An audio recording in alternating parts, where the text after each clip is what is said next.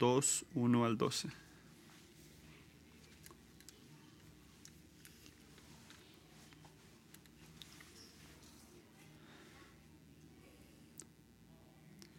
Hermanos, bien saben que nuestra visita a ustedes no fue un fracaso. Y saben también que a pesar de las aflicciones e insultos que antes sufríamos, sufríamos en Filipos, cobramos confianza en nuestro Dios y nos atrevimos a comunicarles el Evangelio en medio de una gran lucha. Nuestra exhortación no se origina en el error ni en malas intenciones, ni procura engañar a nadie. Al contrario, hablamos como hombres a quienes Dios aprobó y les confió el Evangelio. No tratamos de engañar ni de agradar a la gente, sino a Dios, que examina nuestro corazón. Como saben, nunca hemos recorrido a las adulaciones ni a las excusas para obtener dinero. Dios es testigo, tampoco hemos buscado honores de nadie, ni de ustedes ni de otro, aunque como apóstoles de Cristo hubiéramos podido exigir, ser exigentes con ustedes. Los tratamos con delicadeza, como una madre que amamanta y cuida a sus hijos, así nosotros, por el cariño que les tenemos, nos deleitamos en compartir con ustedes no solo el Evangelio de Dios, sino también nuestra vida. Tanto llegamos a quererlos. recordarán, hermanos, nuestro esfuerzo y fatigas para proclamarles el Evangelio de Dios y cómo trabajamos día y noche para hacerles una carga, no serles una carga. Dios y ustedes me son testigo de que nos comportamos con ustedes los creyentes en una forma santa, justa e irreprochable.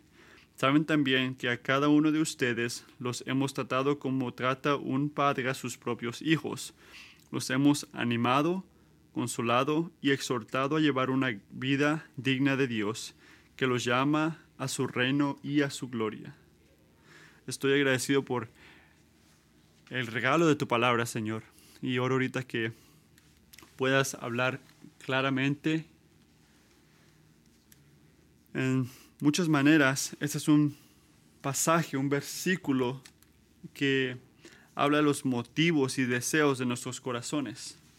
Y te agradecemos, Dios, que nos has dado tu palabra para poder este, ver nuestros corazones, no para pegarnos o, condenarnos, sino que tu fidelidad y tu gracia nos lleva al, arrepentimiento y que nos ayudes a caminar de una manera que te pueda complacer a ti, Señor, en cualquier manera, toda manera. Así que bendice este momento. También te pido por dos otras iglesias en nuestra área. Te pido por Mike Wembley, en una iglesia bautista que está por aquí. Te pido que le des fortaleza al corazón de ese hombre, que mientras él predica tu palabra no se sienta como que él es el que está este, responsable por esto, por, decir tu palabra, pero que confíe en ti, en que tú lo estás haciendo. Y Padre, también te agradezco por proveer un nuevo pastor para la otra iglesia. Te agradezco por Robert Bones fue un placer conocerlo esta semana. Te pido que le des humildad y fortaleza y compasión para la gente que está en necesidad en esta iglesia. Te pido que esa transición sea una este, buena y que no pierdan este, fortaleza en su fidelidad de la misión de este evangelio. Dale sabiduría, Señor, y oramos que fortalezcas y añides a esas dos congregaciones para tu gloria en esta ciudad, Señor. Amén.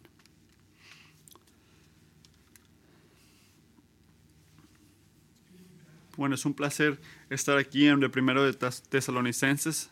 No estuvimos ahí por mucho tiempo, así que Josh, muchas gracias por entrar aquí este, el último domingo. Fue muy lindo de ti, muchas gracias. Estoy agradecido que puedo predicar en una iglesia que donde no se trata lo que voy a hacer ahorita como un tipo de este, de acción, que vemos lo bueno que puede hacer yo, lo, malo que va a hacer él. Este, tenemos que estar agradecidos por eso. No, te agradezco por, una, por la fidelidad de Josh, pero también la de ustedes, que buscan la palabra de Dios.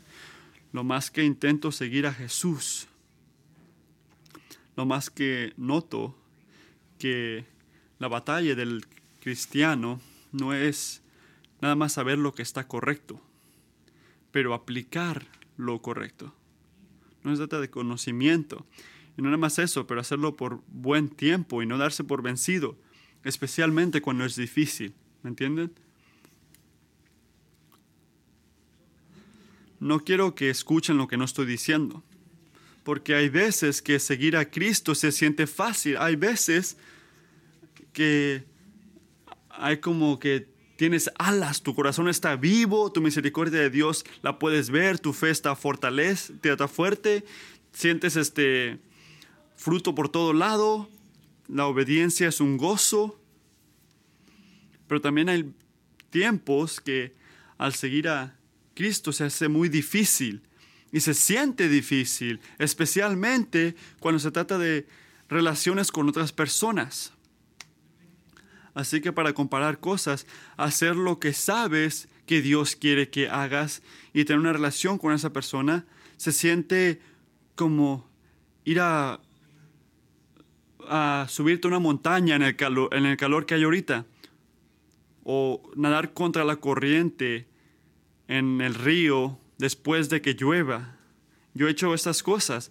O mi preferido, este, correr en un, en un tiempo o correr un, maratón cuando está mucho, cuando hay mucho viento y está muy caliente, sabes lo que quieres hacer, lo que tienes que hacer, perdón, pero nada en ti lo quiere hacer. De repente te sientes así en una relación en tu vida ahorita, sabes lo que tienes que hacer, pero se te hace difícil, de repente lo hiciste antes, ya lo haces muchas veces, pero nada en ti lo quiere hacer otra vez, ya estás cansado o cansada y lo que haces es que sigues y quieres seguir, pero estás fallando. Tus fortalezas en aguantar esta relación y al hacer lo que Dios quiere que hagas, esta fortaleza se siente que ya está muriendo. Y fue increíble mientras duraste, pero las últimas tres semanas, los últimos, tres meses, tres décadas, te han cansado. Y las fortalezas de la oposición adentro de ti, alrededor de ti, este, de repente cuando estás sentado en la mesa de, comer, te sientes más débil. Y como dice Hebreos, dice tú, amigo, necesitas aguantar. Necesitas fortaleza siguiendo a Cristo. Aguante al hacer lo que es correcto en tus relaciones con otras personas. Pero yo digo todo esto sabiendo que no todos escuchándome a mí son cristianos. Ustedes están batallando con el cristianismo. No estás seguro dónde estás parado con Jesús. No sabes si eres honesto contigo mismo.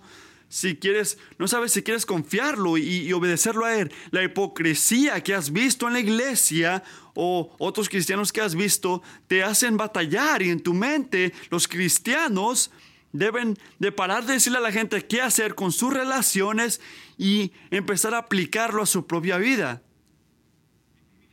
De repente el amigo que te trajo esta mañana con el que viniste es unas personas, personas cristianas, cristianos, que parece que está practicando lo que predican. Y vamos a hablar de esto esta mañana. ¿Qué, qué se trata este, aguantar en nuestra integridad con otras personas como cristianos, ¿cómo se ve eso? Especialmente en situaciones cuando hacer lo correcto es difícil y no fácil. Así que si no eres cristiano y estás escuchándome, por favor pon atención. ¿Por qué? Porque no quiero que vayas contra Jesús porque ves hipocresía en estas personas. Esto sería una tragedia. Tienes que considerar a Jesús por ti mismo. No me des la hipocresía. No me digas, oh, no me digas esa excusa de los hipócritas. Y si voy a ser directo, tú también eres un hipócrita. Porque como yo, vivimos entre este lugar donde creemos esto, pero hacemos esto. Así que escucha cuidadosamente, porque vamos a hablar de la manera que Dios nos llama y nos fortalece para aguantar hacer lo correcto y poder aplicarlo a la relación de la gente a nuestro alrededor. Y si, piensas que lo tienes duro, de repente algunos de ustedes están escuchando diciendo, ay, Matthew, tú no sabes lo difícil que es para mí. o lo difícil que es esta situación. Bueno, quiero que pienses y, y, y, y sé con el Pablo. Si, si crees que Cristo es difícil, seguir a Cristo es difícil, el sufrimiento y el sufrimiento que sintió esta persona y, sus, y sus, la gente que lo acompañaba en, en Filipi, este, hablan de esto en el versículo 2 del capítulo 2. No era un chiste, porque en Hechos 16 Pablo y Silas, o, Silas van a, a y hablan de Cristo Jesús, la buena noticia, su vida, su resurrección, este, cómo va a salvar al hombre de, de la ira de Dios. Y después de tiempo, que son las, los, este, los este, policías que según tenían que proteger a Pablo, este, le quitaron la ropa y les dieron órdenes para maltratarlos y, y pegarles. Y después de pegarles, los tiraron a la iglesia, los maltrataron. La gente que tenía que protegerlos. No había justicia, no había, este, uh, no, no, fueron al, juicio, no hubo YouTube para poder grabar esto y que la gente hable por ellos. Los trataron mal, donde sea que ellos iban, los maltrataban. Y los, y los siguió a, a Tesalónica y donde fue el lugar donde Pablo predicó el Evangelio, empezó una iglesia y ahora está escribiendo esta letra. Y escucha esto. En tres sábados él les habló de las escrituras, explicando y diciéndoles que era necesario que Cristo sufriera y se levantara y diciendo este, espérate, explicando y presentando evidencia de que era necesario que Cristo uh, madeciera y resucitara de entre los muertos y diciendo, este Jesús a quienes yo les anuncio es el Cristo. Algunos de ellos creyeron y se unieron a Pablo y a Silas junto con una gran multitud de griegos temerosos de Dios y muchas de las mujeres principales. Pero los judíos, llenos de envidia, llevaron a algunos hombres malvados de la plaza pública, organizaron una turba y alborotaron a la ciudad. Asaltando a la casa de Jasón, procuraban sacarlo al pueblo. Al no encontrarlos, arrastraron a Jasón y algunos de los hermanos ante las autoridades de la ciudad, gritando, esos que han trastornado al mundo han venido acá también, y Jasón los ha recibido. Todos ellos actúan contra los decretos de César, diciendo que hay otro rey, Jesús. Así que Jasón estaba protegiendo a los apóstoles y querían y maltrataron a Jasón por este, proteger a los apóstoles. Así que los maltrataban. Mira 1 Tesalonicenses 2, versículo 2. Así es que de esta manera afectaba a Pablo. Dice, y saben también que a pesar de, que, de las aflicciones e insultos que antes sufríamos en Filipenses, cobramos confianza en nuestro Dios y nos atrevimos a comunicarles el Evangelio en medio de una gran lucha. En medio de una gran lucha hablaban del Evangelio. Y leo esto y digo, ¿cómo? ¿Qué tipo de vida eh, como distorsionada puede tener fortaleza y cuando seguir al Señor te lleva a sufrimiento físico y, y, y mental? ¿Cómo puedes tener este, fortaleza en esto? En versículos 3 a 12 nos da la respuesta. ¿Cómo aguantó? ¿Cómo aguantó hacer estas cosas? Pero su respuesta no nada más es verdad para esta, este, este tiempo, pero también para la gente de Dios en cada época que está batallando aguantar. Así que esa es la respuesta. ¿Cómo podemos este, aguantar la vida cristiana, el ministerio cristiano? Este, la resistencia en la obra del ministerio se sostiene por un deseo supremo de complacer al Señor a través de nuestro ministerio. En otras palabras, hay una relación, hay una conexión entre aguantar en el ministerio y, eh, y la motivación del ministerio. Están conectados. Hay una conexión en resistencia, en si continúas o no y por qué lo estás haciendo. Hay una conexión ahí. Y Pablo, Sabenas y Timoteo sabían que no nada más es suficiente hacer la cosa correcta, sabían que la única manera que iban a, resistir es si lo hacían por las razones correctas. Y de eso vamos a hablar. Punto número uno, tu motivación importa. Para hacer lo correcto este, en el ministerio, en primer lugar, lo más importante es tu motivación importa. Tu motivación importa. Así que después de recordar a los tesalonicenses en el versículo 2, es la realidad de esto, Pablo y su compañía van al versículo 3 y dicen esto, explican la razón de su aguante. Así que habla de que, mire, tenemos este fortaleza en el conflicto. En el versículo 3 dijo esto. Nuestra exhortación no se origina en el error ni en malas intenciones, ni procura engañar a nadie. Está diciendo dos cosas muy importantes. En primer lugar, nos estamos diciendo que confíen en Jesús.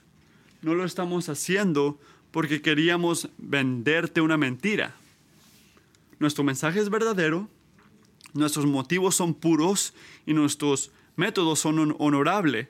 En segundo lugar, tesalonicenses, escucha esto, que es precisamente el carácter de nuestro mensaje, de nuestros motivos y nuestros métodos, es exactamente eso que nos hace este, firmes, valientes y nos sostiene al ser lo que Dios nos ha llamado a hacer para ustedes. El carácter de nuestro mensaje, nuestro motivo y método. Hay muchas cosas que están fallando en esa lista. ¿En qué nos enfocamos nosotros? ¿Dónde vemos nosotros, siendo honesto, para poder decidir si sí o no vamos a continuar o darnos por vencidos en nuestras relaciones? en situaciones difíciles con un amigo, amiga, esposo, esposa o una persona que Dios quiere que los amemos, pero se nos hace difícil. ¿Cómo sabemos si seguimos o nos damos por vencidos? Déjame empezar unas cosas, déjame ver si sí quiero o no. En primer lugar, vemos cómo la gente reacciona hacia nosotros. ¿Nos le gusta lo que estoy diciendo o no? En segundo lugar, nos enfocamos si la persona han cambiado. ¿La persona cambió? ¿Me doy por vencido o continúo?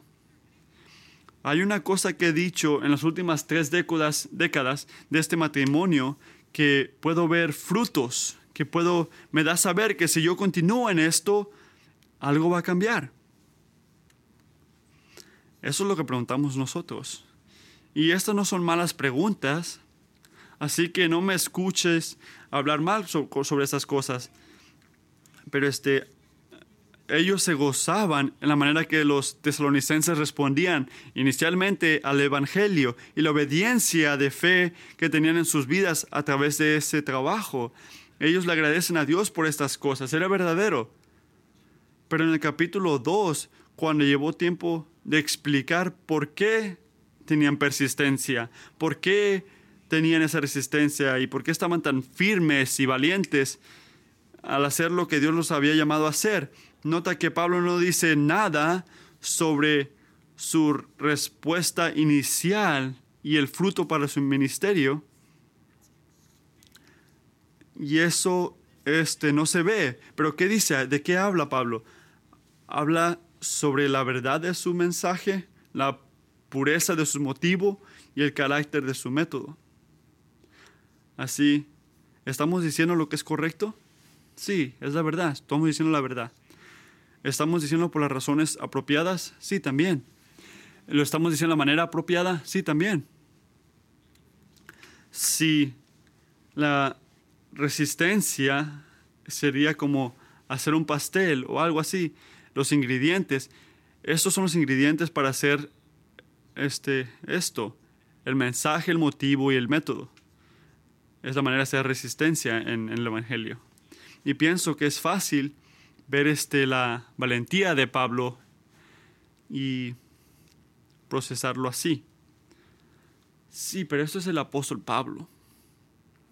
Ese fue Pablo. Él era uno de esas personas que no se ven mucho, que, que era como aburrido. La gente que entra en un lugar y dicen, hey, personas, ¿cómo están? Pero miren, aquí está Cristo. Era alguien valiente. De repente amaba hablarle a la gente. Todos se rían de sus chistes. Siempre hablaba como era, decía toda la verdad. Y no le importaba lo que pensaba la gente. Y de repente no aguantaba mucho a la gente. De repente le gustaba que le peguen. Una gente rara. Si eso no es suficiente, si no es su personalidad. Oh, Y luego él miró a Cristo. Eso lo cambió también. Vivió con él. Y le debía, le debía a Dios porque él mataba a los cristianos, a los cristianos antes. Así que Pablo tenía mucho en su lugar para poder hacer lo, lo correcto. Pero esta no es mi personalidad, dirías tú. Ese no soy yo. Eso no es mi historia. Ese no es mi regalo. Yo intenté hacer lo correcto. Yo intenté decir lo correcto. Yo lo he hecho una y otra vez, pero ya no puedo seguir. No soy esa persona. Hay mejores hombres o mujeres, pero yo no soy. No les gusta lo que yo digo. No voy a cambiar por esto. Yo me doy por vencido.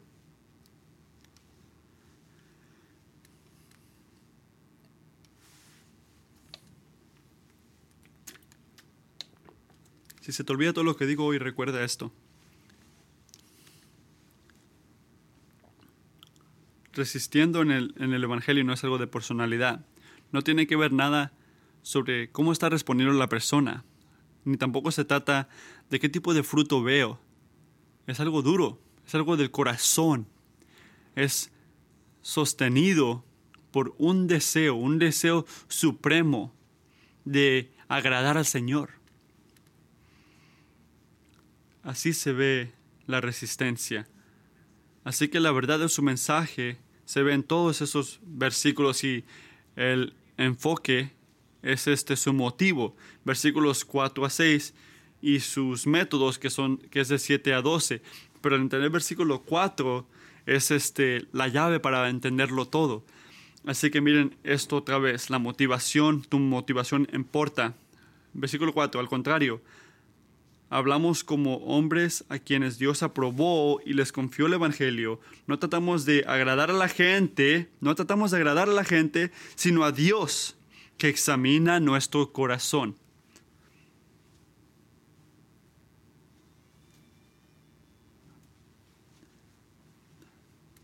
Espero que no tenga que convencerte de que adentro del corazón humano hay un deseo de que la gente alrededor de él lo miren como alguien bueno. Complacer al hombre. Agradando a la gente, quieren. Y si somos honestos, casi todos nosotros queremos que la gente nos quiera. Queremos que la gente nos mire y digan que sí, esa persona es buena. Queremos saber que las opiniones que nos importan más esposa, esposo, amigos, familia, gente con la que trabajamos, que están de acuerdo con nuestros, nuestras acciones. Nos importa el juicio de nuestros amigos. Y en un lado, espero que veas, no es algo malo, ¿por qué no? Romanos 12, versículo 17 dice, nunca pequen a nadie Nunca paguen a nadie mal por mal. Respeten lo bueno delante de todos los hombres. Así que dice, si eres cristiano, quieres que la gente a tu alrededor miren el amor de Dios en tus acciones. Y que te importe, eso es bueno. No quieres traer el nombre de Cristo a pisotear su nombre a través de tu hipocresía. Es bueno querer una cosa y odiar la otra. Así que hay que hacer lo bueno. Pero el problema es esto, cuando un buen deseo de servir a la persona es distorsionado en una ambición para complacerlos. Así que estás más preocupado de, de lo que la gente piense de ti que lo que Dios piense de ti. Ese es el problema. Lo que la haga contenta, lo que lo haga que Él me quiera o que esa persona le diga a sus amigas lo amoroso y bueno que soy yo. No se trata de complacer a Dios, es, no es que no sea importante complacer a Dios, sí es importante, claro, responderías que sí en, una, en un examen, pero si eres honesto de lo que piensa Dios, no es este lo más importante en tu pensamiento. Lo más importante es complacer a la persona o a la gente a tu alrededor.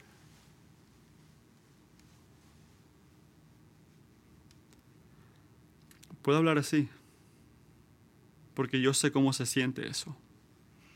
Y si esto es lo que está ocurriendo, si puedes notar que hay más preocupación, más ansiedad, más tensión, más pensamiento este, puesto en complacer al hombre que a Dios, o si has estado en ese lugar tanto tiempo que se siente complacer a Dios, es complaciendo al hombre, la gente, nunca vas a aguantar en la batalla de este ministerio cristiano, o el matrimonio, o amistad, o miembro, membresía de iglesia, o cualquier otra cosa, cualquier otro tipo de relación, al hacer lo correcto con otras personas. Nunca vas a aguantar. No porque dependes en las personas y tienes que pedir, para parar de pedir perdón por ti mismo, sino porque tienes un problema de idolatría y tienes que pedir perdón. Tienes que parar de alabar el hombre a la gente y ponte a alabar a Dios. Así que tomaría lo callado aquí como un tipo de, uh, sí sabe lo que estoy hablando, porque yo lo siento. Así que ahora pregunto, ¿cómo puedo saber si estamos viviendo para complacer a la gente y no complacer a Dios? ¿Cómo sabemos la diferencia entre esas cosas? ¿Cómo sabemos si estamos haciendo esto en nuestras relaciones? Creo que esto ayuda, ayuda a ver el carácter de nuestras acciones. Así que versículo 3 y 4, Pablo y su compañía hablan sobre los, las opciones, especialmente el capítulo 4, complacer a Dios o a la gente complacer a Dios o a la gente. Dos opciones. Idea grande es, es que tu motivación importa. Y ahora hablan sobre las dos cosas el resto del versículo. Versículos 5 a 6 hablan de cómo se ve complacer a la gente y de los otros versículos hablan de cómo complacer a Dios. Así que vamos a ver 5 y 6 primero, versículos 5 y 6. ¿Cómo se ve complacer a la, a la gente, al hombre? Y vamos a terminar al a ver otra vez el versículo 4 de cómo importa nuestra motivación. Y el domingo que viene vamos a regresar a los versículos de 7 a 12 hablando de cómo complacer a Dios, porque hay muchas cosas aquí, así que le hicimos de dos partes. Así que punto número uno, la motivación importa. Complacer al hombre no aguanta, complacer a Dios sí, sí aguanta. Así que punto número dos, complacer al hombre es el problema. Complaciendo al hombre es el problema. Así que miren versículos 5 y 6. Se toman su tiempo aquí al hablar cómo se ve complacer al hombre y cómo es la mala motivación y cómo se ve en acción. Pero ¿por qué hacen esto? Porque quieren que los tesalonicenses reconozcan, ¿sabes qué? No vimos nada de este fruto cuando Pablo y su gente estaban haciendo un ministerio entre nosotros. Eso es una buena señal de que nos estaban hablando para complacer a Dios y debemos confiar lo que dicen ellos como un resultado. Así que eso es su enfoque. Así que complaciendo a la gente es el problema. Lo que hacemos una y otra vez, fallando. Hay tres categorías en el versículo 5 a 6 que dan una foto de esto, que nos enseñan lo que seguimos. Y vemos los ídolos del, del corazón que nos hacen querer hablar para complacer a la gente, al lugar de querer complacer a Dios. Así que este es el primer punto. Hablamos para complacer al hombre porque queremos poder. Miren el versículo 5. Como saben, nunca hemos recorrido a la, a las adulaciones ni a las excusas para obtener dinero, Dios es testigo. Pero, ¿qué es esto? Habla como que exagerando lo bueno de la persona, este, diciendo que alguien es bueno cuando no lo son, para poder obtener control en sus vidas o cómo se relacionan hacia nosotros o piensan sobre nosotros. Así que una persona que te da muchas cosas no está interesado en amarte, está interesado en usar tus palabras para controlar o influenciar la manera que responde hacia ellos. Así que la verdad no importa, lo que trabaja es lo que importa. Y eso es muy fácil hacer en el matrimonio. Claro, mi amor, lo que tú quieras.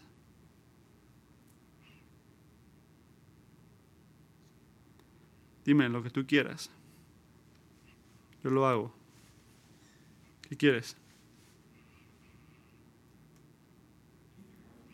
Hay un lugar donde puedes poner tus preferencias y morir a ti mismo en el matrimonio. Claro que sí.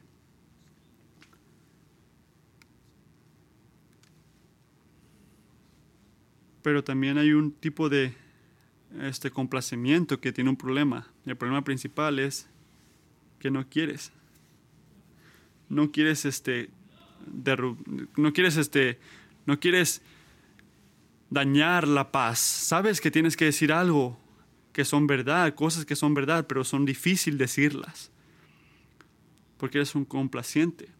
Hay cosas que tienes que decir para mejorar tu matrimonio, pero te callas por temor, porque si digo algo, de repente me van a pegar con algo. En algunas ocasiones, claro que sí. Y nos vamos a reír a eso.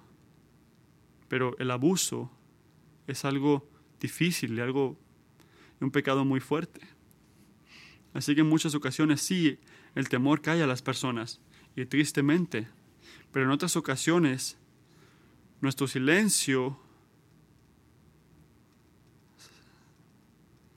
nuestro silencio diciendo lo que, lo que alegra a nuestro esposo o esposa, déjame en paz y pensar, ¿sabes qué? Soy alguien bueno, pero es un tipo de manera de controlar la relación, controlar la, lo cómodo que estás. Cualquier tipo de poder de poder este, controlar la manera que actúe tu esposo o esposa. Puedes hacerlo al gritarles o, o pasivamente al callarte. No tienes que ser Napoleón al caer a esto. Es fácil hablar para complacer al hombre porque queremos un tipo de poder sobre ellos. Hablamos para complacer a la gente porque queremos riquezas. Porque, miren el versículo 5, como saben, nunca hemos recurrido a las adulaciones ni a las excusas para obtener dinero. Dios es testigo. Hay que hablar de esto antes de que nos distraiga. No es difícil ver cristianos en la tele que parecen este, deshonestos intentando vender de, venderte algo. Dicen que se trata solo sobre Cristo, pero en verdad solo se trata sobre el dinero. Y eso se hace claro eventualmente. Pero no tienes que estar en la tele. No tienes que estar en la tele. Estaba hablando con un pastor no hace mucho de una situación donde otro pastor que él conocía no hablaba con un hermano que era miembro de su iglesia porque eran las personas que daban más dinero a esa iglesia. Y eso me quebró el corazón. Porque me enseñó que ese hombre le importaba más el dinero de la iglesia que la alma de esa persona. Así que hay una oración que yo no leo. Todo lo que nos dan al final del año. Yo quiero evitar la tentación de tener favorismo a alguien de hablar, hablando como un pastor, este, agarrarme y dar preferencia a la gente que da más dinero. Y esto es porque no lo hago. Porque hermanos y hermanas, Dios es dueño de todo. Él es el dueño de todo. Él va a proveer para mí, va a proveer para su iglesia, va a proveer para ti, si confías en Él. Pero esta tentación de complacer al hombre, hombre porque queremos riquezas, no está limitada a la iglesia o la gente guiándola. También le pasa a un cristiano en su trabajo.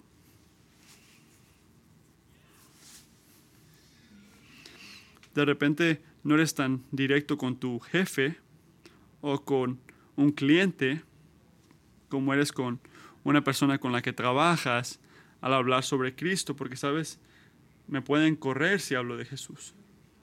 O pueden cortar el contrato y ya no va a tener trabajo, no va a poder proveer para mi familia, no puedo amar a Jesús. La verdad, menos el último punto, todas estas cosas pueden ocurrir, pero cuidado, porque no tienes que ser rico para tener este un tipo de, de amor hacia el dinero. Solo tienes que estar controlado por un deseo por el dinero. Si tienes poquito o mucho, donde nuestro amor hacia el dinero es más grande que nuestro amor hacia Dios, hablamos para complacer al hombre y no al, a Dios. La tercera manera que podemos hablar para complacer al hombre es porque queremos fama. Poder, riqueza y fama. Miren el versículo 6. Poder, dinero, fama. Tampoco hemos buscado honores de nadie, ni de ustedes ni de otros. Y creo que de todos esto, esto me llama mucho, me habla mucho. Déjame, déjame explicar. Hay un tipo de cristiano, a ver, puedes relacionarte, que sufre con un hambre de saber que son suficientes, de saber que son siendo, están siendo fieles están haciendo todo lo que tienen que estar haciendo. Y para ti o para mí, la idea de la falla no te lo puedes ni imaginar. ¿Pero por qué?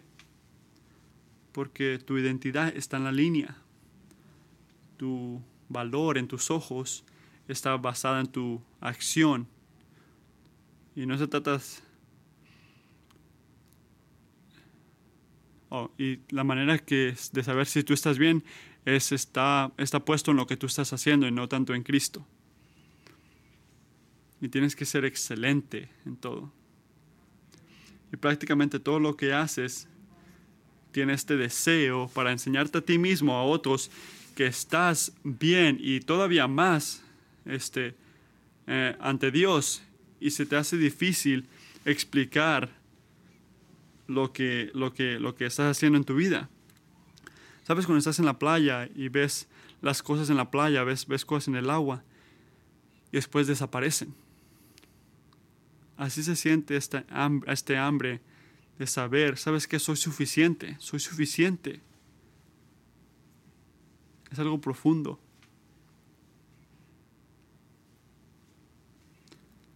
Así que ¿a dónde vamos? Para recibir una respuesta hacia esto. Soy suficiente. Dos opciones. Tu evaluación de ti mismo, la manera que la otra gente te evalúa, o en mi lugar, las dos cosas. Pero de cualquier manera, ¿para quién quieres gloria y honor? De la gente para ti mismo. Estamos en esta, en esta cosa, vemos el versículo 6, no buscamos gloria de las personas, tú eres una persona, somos parte de esto.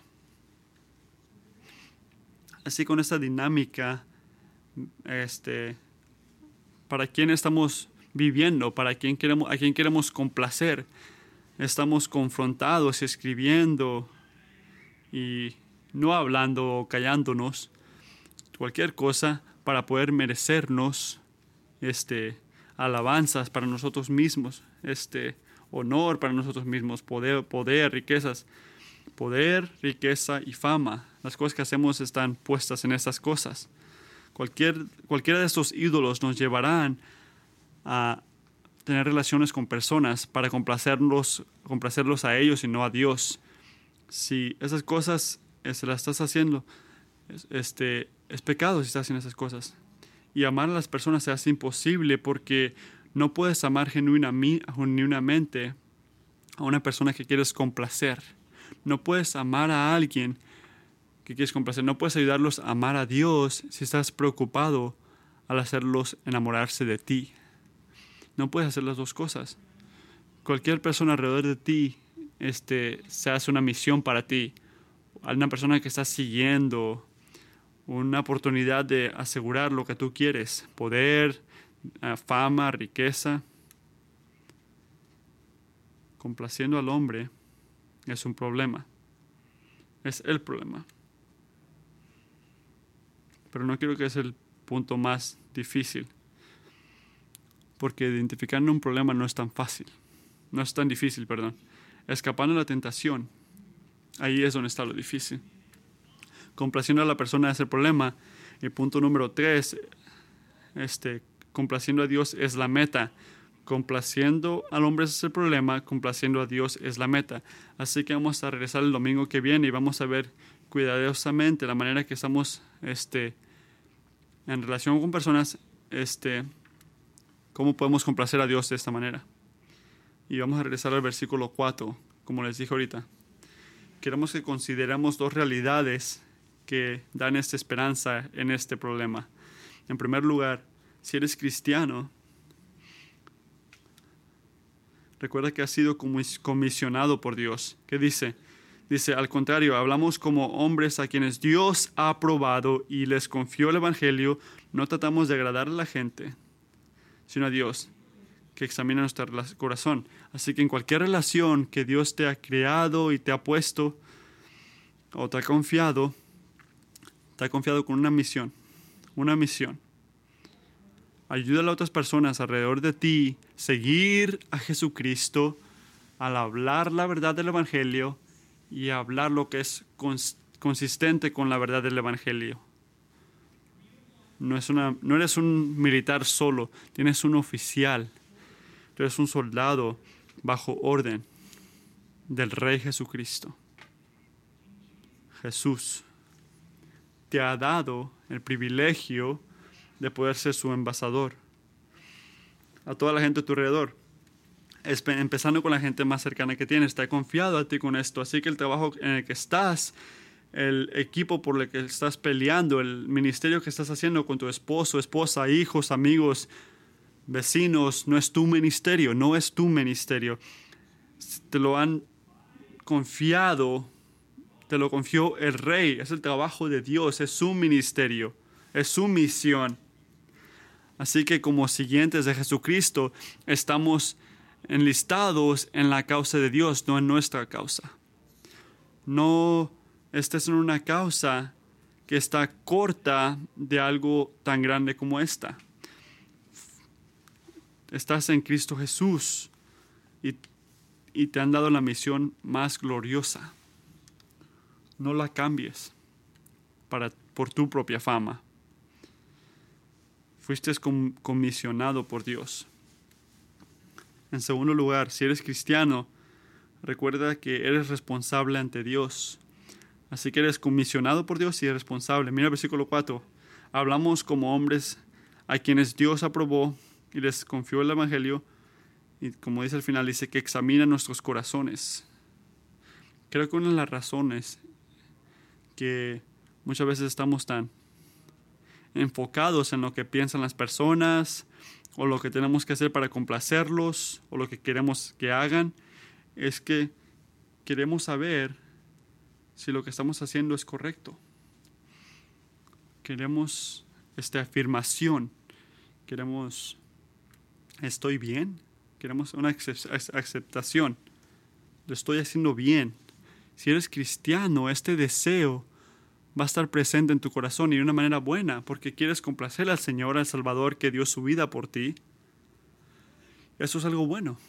El problema empieza cuando queremos leer, leer si estamos bien al ver todas las opiniones de toda la gente a nuestro alrededor. Y si vemos la suma, sí, estoy bien. Oh, no, no estás bien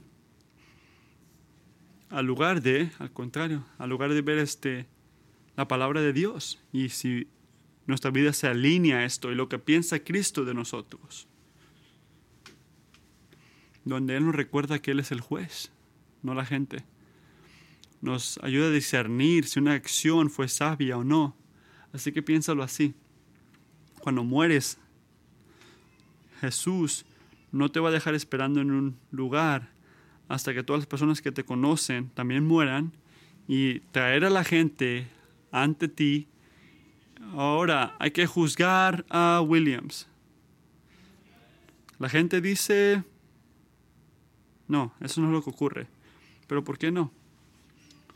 Porque tú no les rindes cuentas a ellos. No te criaron, no te salvaron, no son tu juez, no es el juez del universo, Dios lo es. Jesucristo es. Tú tienes que rendirle cuentas a Él. Él es el que te va, va a ver tu corazón al final. Y Él es el único que puede ver tu corazón en este momento. Y por Cristo Jesús, en ese último día, cuando todo esté cerrado, cada persona, cada creyente va a recibir una palabra de aprobación de Él. Recuerda eso. Tú le rindes cuentas a Dios. ¿Y qué hacemos con este deseo? Si estoy haciendo lo correcto o no, oramos. Agarramos refugio en el Dios que, que, examina nuestros corazones. Conóceme, Señor. Chécame y hazme ver dónde estoy pecando. Llévame en tu camino. Este, es como si es, es como si al, ser conmocionado por Dios nos ayuda a ser responsable a Él, aferrándonos a Él. Si recuerdas que eres conmocionado y si eres y recordando que eres responsable, te ayuda a complacer a Dios, porque la resistencia en la obra del ministerio se sostiene por un deseo supremo de complacer al Señor a través de nuestro ministerio. Voy a concluir con esto. Creo que hay una pregunta muy importante que tengo que hacer, que tengo que, perdón, contestar y dejarte con ella. Muchos de ustedes están diciendo, ok Matthew, ya lo entiendo. Tengo que, si puedo resistir, puedo hacer estas cosas y no caer al pecado. Pero ayúdame con esto, pastor. Es posible.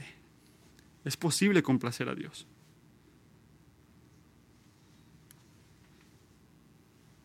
Estás muy alegre ahí arriba, pero si es posible. ¿Es algo que puede hacer uno complacer a Dios? ¿Eres perfecto? Yo no lo soy. Por la gracia de Dios, estoy siendo más como Él, pero todavía me falta mucho tiempo. El punto del Evangelio es de que no se trata de que yo soy suficiente, que no voy a hacer lo suficiente para complacer a Dios, hasta mis actos de obediencia son nada con pecado por eso es que necesitamos a Cristo, ¿no? Bueno, necesitamos a Cristo, amigos. Necesitamos a Cristo. Pero Cristo no hace la ambición de complacer a Dios un ejercicio de que me, okay, va, me a dar por vencido, ya, ya, ya, ya lo hice porque el Evangelio dice que por nuestros pecados nunca podemos merecernos el amor de Dios, la aceptación de Dios, la aprobación de Dios. Así que hace Jesús. Él murió para que podamos ser perdonados, obedeció por nosotros para que podamos ser justos en el cielo. Así que si tu confianza del pecado está puesta en Cristo, Dios te eh, eh, acepta por el nombre de Cristo. Así que eso hace, pregunta, eso hace que cualquier cosa de querer complacer a Dios es algo de legalismo? No. Primero de Pedro 2.5 dice que ya que Cristo nos trajo hacia el Padre, ahora hacemos este, sacrificios espirituales aceptables por Dios a través de Jesucristo. Pero ¿qué significa esto? Significa que mientras el Espíritu Santo te da poder para poder complacer a Dios y no al hombre, Dios se goza en eso hasta en tus pasos de bebé, tu, obediencia de bebé. Dios se goza en esto. No porque tú, no porque eres perfecto, sino porque eres genuino, es verdadero. Y todo lo que no es este, todo lo que no es puro o todo lo que es injusto lo, lo perdona en Cristo Jesús. Y por eso el gozo en Dios, en tu obediencia, no es un tipo de compromiso en la parte de Dios, ni tampoco es un tipo de cosa que se inventa Dios, como si Dios nunca se goza en lo que estás haciendo. Solo se goza en lo que Cristo ha hecho por ti, dirás tú. No. Bueno, sí, claro. Se goza en lo que Cristo hizo por ti, pero también se deleita en el, en, el, fruto que está en tu vida por el resultado que hizo Cristo. Así que, hijo de Dios, cuando obedeces, cuando haces algo para complacerlo a Él, Dios, tu Padre, verdaderamente este, es complacido por ti. Si estás viviendo para, para complacer a Dios, no es como un maratón que llegas al final y te das por vencido. No. Tú vas después de, después de este mensaje y hablas una palabra de corrección y conservación a una persona en este cuarto, porque quieres complacer a Dios y no para verte bien ante ellos, Dios se va a gozar en eso. En este momento. El Evangelio no hace complacer a Dios irrelevante. Lo hace, el Evangelio lo hace posible poder complacer a Dios. Jesucristo, necesitamos este, resistencia. Te agradezco por el recuerdo esta mañana que la resistencia en la obra del, ministerio solo se sostiene por un deseo supremo de complacer al Señor a través de ese ministerio. Padre, queremos resistir en relaciones, amistades. Es difícil, Padre Así que oro que hagas un trabajo en nuestros corazones y que nos lleves a pensar y hablar para, complacerte a ti y no para complacer a la gente.